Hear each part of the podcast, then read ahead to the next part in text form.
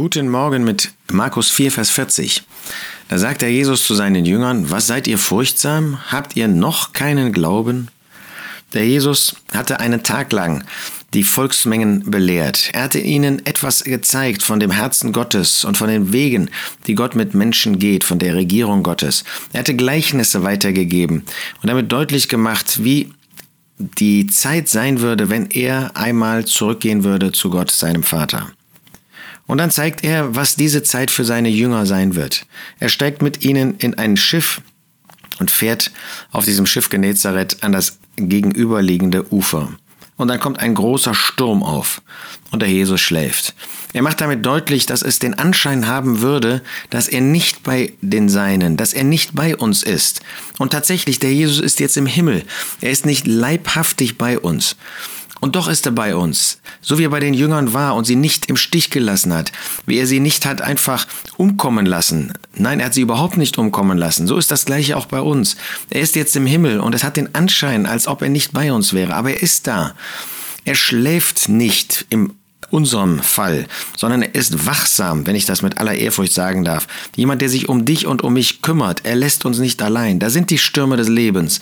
Die hast du auch und die habe ich auch. Die sind unterschiedlich stark in deinem und in meinem Leben, aber sie sind da. Und sie betreffen uns alle.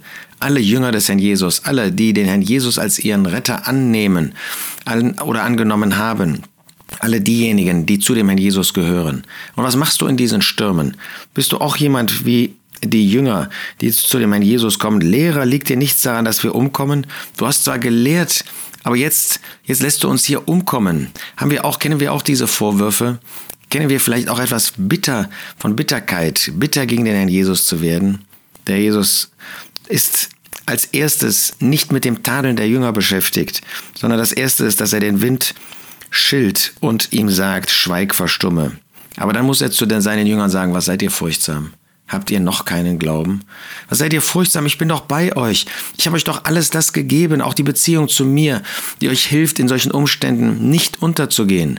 Wie ist das in deinem und meinem Leben? Sind wir furchtsam, obwohl der Herr Jesus bei uns ist?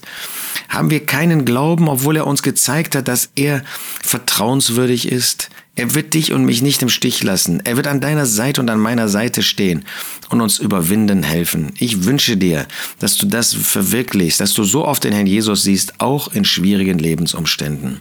Was seid ihr furchtsam? Habt ihr noch keinen Glauben?